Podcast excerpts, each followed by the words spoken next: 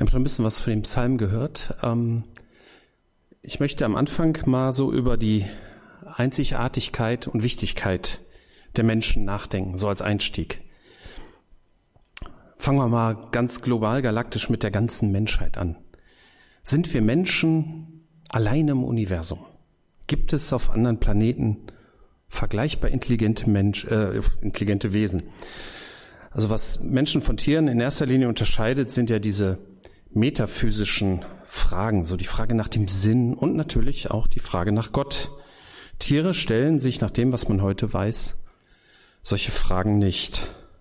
Vielleicht gibt es irgendwo im Universum weitere intelligente Wesen, die solchen Fragen nachgehen. Man hat ja schon Planeten außerhalb unseres Sonnensystems entdeckt, sogenannte Exoplaneten. Und von denen könnten einige von der Größe und von der Entfernung von ihrem Stern auch bewohnbar sein. Man weiß halt nicht so genau, man kann das nur sehr indirekt feststellen, aber selbst wenn man es wüsste, für unser Leben hier auf Erden wird es keine Rolle spielen.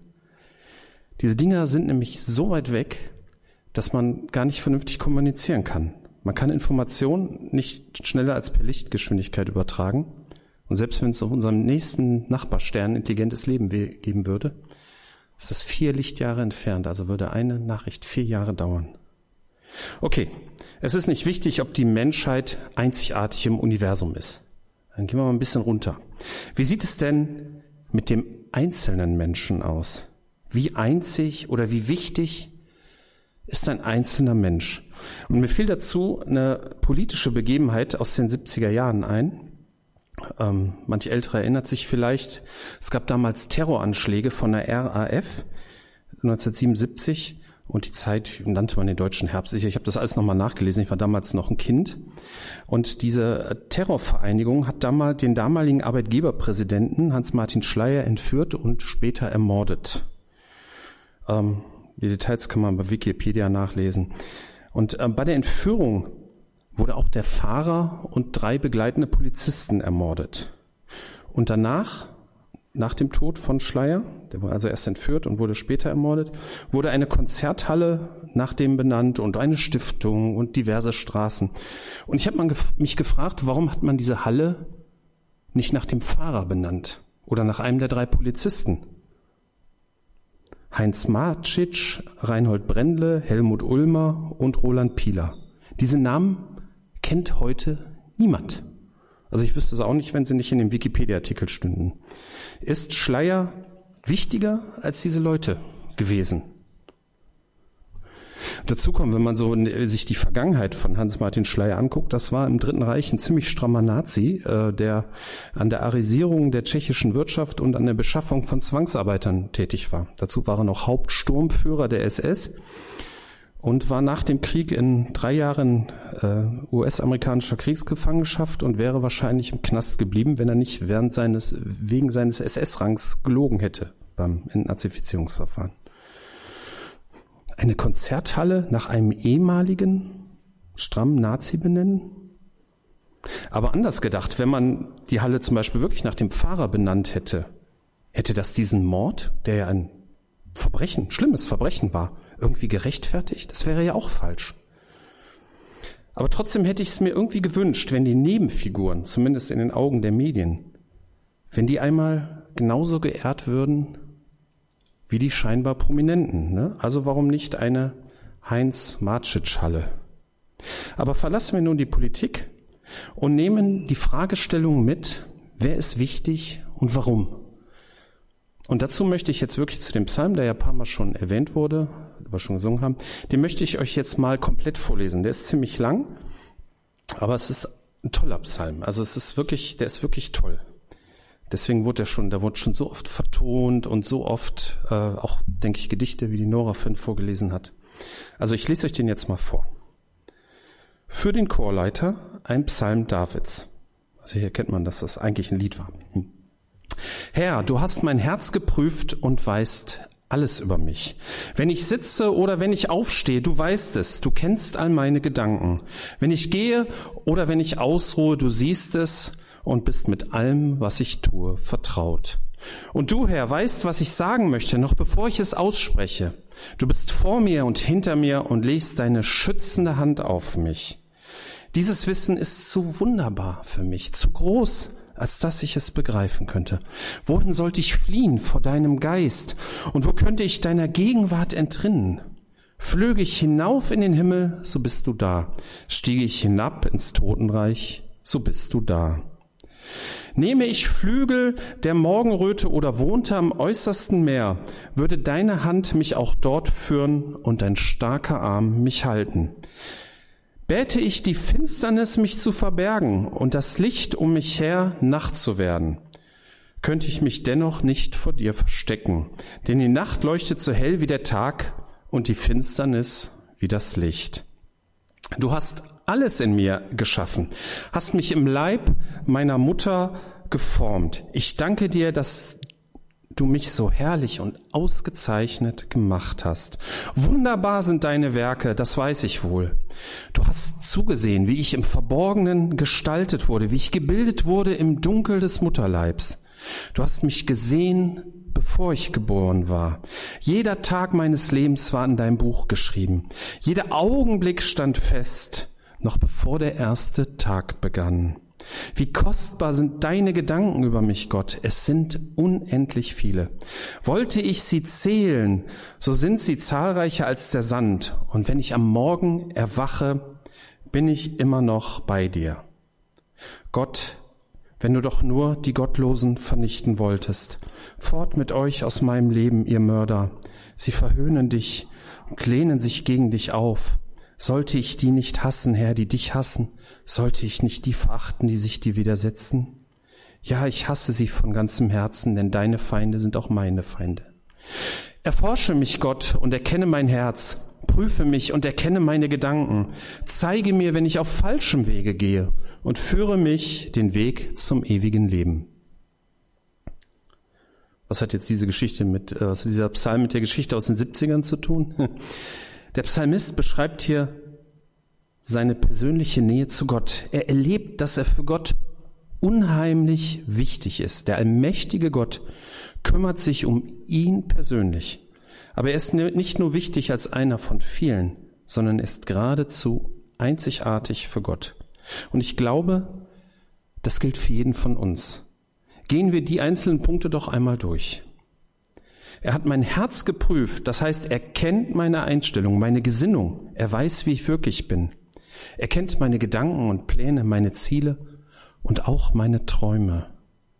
Egal was wir sagen oder tun, er versteht, warum wir es tun. Das hört sich jetzt vielleicht so ein bisschen überwachungsmäßig an, aber es geht darum, dass er sich positiv für uns interessiert und uns deshalb genau kennt. Hier ist auch noch keine Wertung über unser Handeln und Denken drin. Es geht erstmal nur um das Verstehen. Und der Psalmist ist davon überzeugt, dass Gott ihn versteht. Und er ist auch davon überzeugt, dass Gott ihn beschützen möchte. Das ist auch etwas, was wir als Christen ähm, immer wieder erleben. Gott ist immer bei mir. Man kann Gottes Gegenwart nicht entrinnen. Oben im Himmel oder unten im Totenreich, Gott ist da. Am äußersten Meer oder auch in der Finsternis, vor Gott kann man sich nicht verstecken. Ganz oben, ganz unten, ganz weit weg oder ganz im Dunkeln. Dies ist eine sehr poetische Beschreibung dafür, dass Gott bei dir ist, egal wo du dich gerade befindest. Der negative Blick wäre, dass man Gott nicht entkommen kann. Der positive ist, dass man Gott nicht verlieren kann. Und darüber bin ich froh. Der Psalmist ist sich gewiss, dass Gott ihn führt, selbst wenn er in der Ferne ist. Und auch in jedem Dunkel strahlt noch Gottes Licht. Also egal in welchem Dunkel du dich befindest, Gottes Licht ist auch dort da. Und jeder Mensch ist Gottes Plan. Das lese ich nochmal vor. Du hast alles in mir geschaffen und mich im Leib meiner Mutter geformt. Ich danke dir, dass du mich so herrlich und ausgezeichnet gemacht hast. Wunderbar sind deine Werke, das weiß ich wohl. Du hast zugesehen, wie ich im Verborgenen gestaltet wurde, wie ich gebildet wurde im Dunkel des Mutterleibes. Du hast mich gesehen, bevor ich geboren war. Jeder Tag meines Lebens war in dein Buch geschrieben. Jeder Augenblick stand fest, bevor der erste Tag begann. Und hier sind wir wieder bei dem einzigartig. Jeder Mensch ist es wert, dass eine Konzerthalle nach ihm benannt wird. Ja, sogar einen ganzen Planeten könnte man nach jedem Menschen benennen. Denn er ist herrlich, ausgezeichnet, wunderbar gemacht, einzigartig. So fühlen wir uns natürlich nicht. Vielleicht haben wir irgendwelche Gebrechen, vielleicht haben wir in unserem Leben schon so einiges vor die Wand gefahren. Man ist doch nichts Besonderes. Doch jeder von uns ist etwas Besonderes, Einzigartiges und zumindest Gott weiß es. Der Psalmist, der sinniert noch weiter über Gottes Gedanken. Ne, wie kostbar sind deine Gedanken über mich, Gott. Es sind unendlich viele. Wollte ich sie zählen, so sind sie zahlreicher als Sand. Und wenn ich am Morgen erwache, bin ich doch immer noch bei dir. Dieser Ausdruck über mich, der wird in anderen Übersetzungen auch als für mich angegeben. Das hebräische Ursprungswort erlaubt beide Übersetzungen. Ich kann kein Hebräisch, aber ich habe ein Programm, das mir das erklärt. Zu wissen, was Gott denkt, das scheint doch absurd zu sein. Wie kommt man darauf? Aber es geht nicht hier um ein Wissen oder eine Analyse, sondern es geht um das Bewusstsein, dass Gott an einen denkt, dass Gott mit seinen Gedanken dabei ist. Und Gott ist auch mit, deinen, mit seinen Gedanken bei dir. Denn, ich wiederhole es, du bist wichtig und einzigartig. Ja, und dann kommen wir zu einem etwas unpassenden Abschnitt in diesem Psalm, ne, mit Zorn und Hass. Wie passt das? Ein kleiner Reim am Morgen. Gott, wenn du doch nur die Gottlosen vernichten wolltest. Und so weiter. Also meins ist das nicht. Ähm, wir merken, dass so ein Psalm kein Lehrtext oder kein juristischer Text ist. Es gibt ja Leute, die glauben, die, dass Christen alles tun müssen, was in der Bibel steht. Die stellen sich die Bibel als ein Gesetzbuch vor und Christen als willenlose Zombies, die alles ohne nachzudenken befolgen. Dieser Psalm macht ja deutlich, dass das nicht so ist. Dieser Psalmist sinniert ja intensivst über alles nach. Aber er kriegt einen dicken Hals über Leute, die Gott ablehnen. Er ist sauer. Und damit wird auch deutlich, dass solche Lieder, durch solche Psalmen eigentlich Lieder sind, wo Gedanken und auch Gefühle ausgedrückt werden. Manchmal auch Aggression und Zorn. Hat man manchmal in sich, kennt jeder sicherlich. Im Neuen Testament wird übrigens deutlich, dass solche Gefühle nicht unbedingt richtig und auch sicherlich nicht hilfreich sind. Im Römer 12 ist das sehr schön beschrieben. Vergeltet anderen Menschen nicht Böses mit Bösem, sondern bemüht euch allen gegenüber um das Gute. Tragt euren Teil dazu bei, das mit anderen in Frieden zu leben, soweit es möglich ist. Liebe Freunde, rächt euch niemals selbst, sondern überlasst die Rache dem Zorn Gottes. Denn es steht geschrieben, ich allein will Rache nehmen. Ich will das Unrecht vergelten, spricht der Herr. Handelt stattdessen so, wie es in der Bibel heißt. Wenn dein Feind hungrig ist, gib ihm zu essen. Wenn er durstig ist, gib ihm zu trinken. Und er wird beschämt darüber sein, was er dir angetan hat. Lass dich nicht vom Bösen überwinden, sondern überwinde das Böse durch das Gute. Tolle Verse, aber wirklich schwer. Oft genug möchte man lieber mit dem Psalmisten ausrufen, Gott, gib ihn eins drüber. Aber der Psalmist bleibt nicht bei seinem Zorn und Hass stehen. Das ist ganz wichtig. Wir haben alle Zeiten, wo wir mal so einen Hals haben, aggressiv sind, vielleicht auch zu Unrecht, Zorn und so weiter. Kennen wir alle. Ein Psalmist, der bleibt da nicht stehen. Die letzten Verse. Erforsche mich Gott und erkenne mein Herz prüfe mich und erkenne meine Gedanken. Zeige mir, wenn ich auf falschen Wegen gehe und führe mich den Weg zum ewigen Leben. Möchten wir uns wirklich von Gott hinterfragen lassen? Oder gefällt uns, ich will so bleiben, wie ich bin? Oder verkürzt, ich bin halt so? Ich glaube, es ist falsch, so zu leben. So, sich nicht zu hinterfragen. Man bereitet damit sich selbst und anderen oft genug Kummer. Das Problem ist natürlich, wer sagt einem denn, was richtig ist? Wo findet man ja die Wahrheit?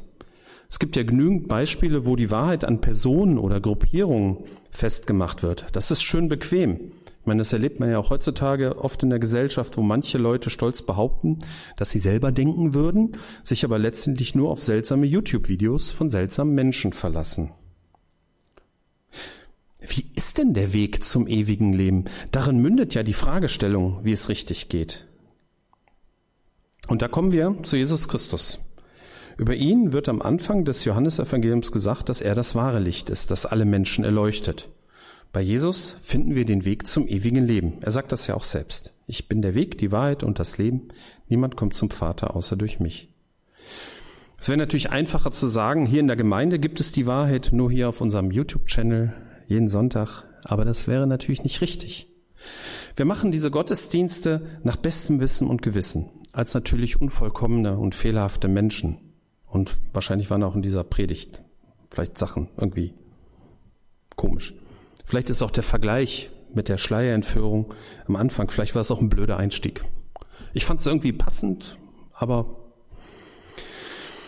aber wir als Gemeinde, wir möchten mit vielen zusammen von dieser Wahrheit, von diesem Jesus Christus weitersagen und dazu auch Menschen praktisch helfen. Ne? Menschen praktisch helfen und von Jesus weitersagen. Das gehört zusammen. Eine Kirche, die auf eines von beiden verzichtet, die bekommt Schlagseite und die verliert letztendlich ihre Existenzberechtigung. Auch hier müssen wir uns als Christen hinterfragen. Was ist unsere Absicht und unser Ziel? Wenn da draußen jemand ist, der mit Ideen und Tatkraft mitmachen will, von Jesus weitersagen, weiterzusagen und Menschen zu helfen, der kann Kontakt zu uns aufnehmen. Wir wissen ja nur ungefähr, wie viele Leute zusehen. Wir wissen nur, nur zum Teil, wer das ist.